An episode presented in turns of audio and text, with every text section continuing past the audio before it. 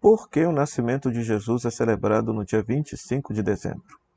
Pois muito bem, essa é uma data litúrgica, uma data escolhida pela Igreja para a celebração do nascimento de Jesus. Vale ressaltar que foi só a partir do século IV que a Igreja começou a celebrar o nascimento de Jesus, inclusive instituindo o tempo do advento como preparação, porque a festa principal que se celebrava sempre era a Páscoa, ou seja, a morte e ressurreição de Jesus.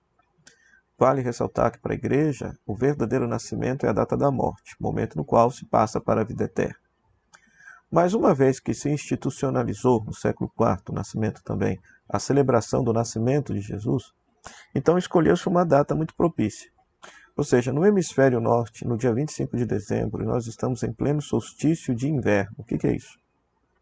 No dia 24 para o dia 25, o período do dia passa a ser maior do que o período da noite. Até o dia 24 de dezembro, o período da noite é maior do que o período do dia.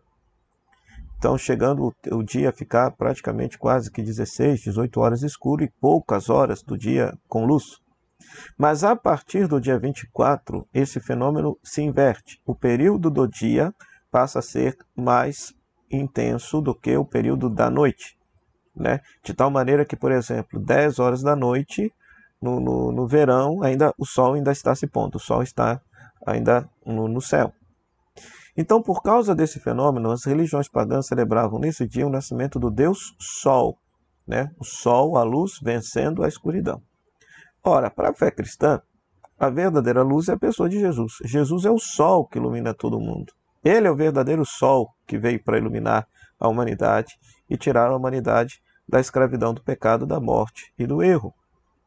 Essa metáfora já aparece no texto bíblico. Por exemplo, Lucas, capítulo 2, versículo 32, o velho Simeão diz que este menino nasceu para ser luz de todo o mundo, luz das nações pagãs, luz dos pagãos.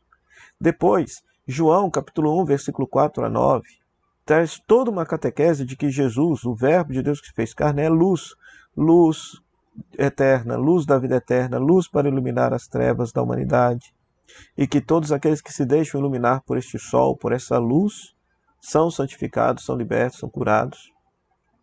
O próprio Evangelho de João, por exemplo, João 8, 12 e depois 9, 5, Jesus diz expressamente: Eu sou a luz do mundo. Então, escolhe-se essa data, ou seja, numa, numa forma catequética mesmo, né, de pegar esta festa pagã e catequizar, cristianizar essa fé para ensinar para todo mundo quem é o verdadeiro sol, quem é a verdadeira luz.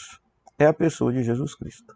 Então, que neste Natal você permita que esse sol, essa luz que é a pessoa de Jesus, nasça na sua vida, te santifique, te faça uma pessoa melhor, te faça uma pessoa mais de Deus, te faça uma pessoa santa, expulsando de ti todas as escuridões das trevas, do erro, do pecado e da morte, e te fazendo de fato uma pessoa santa e iluminada por Deus.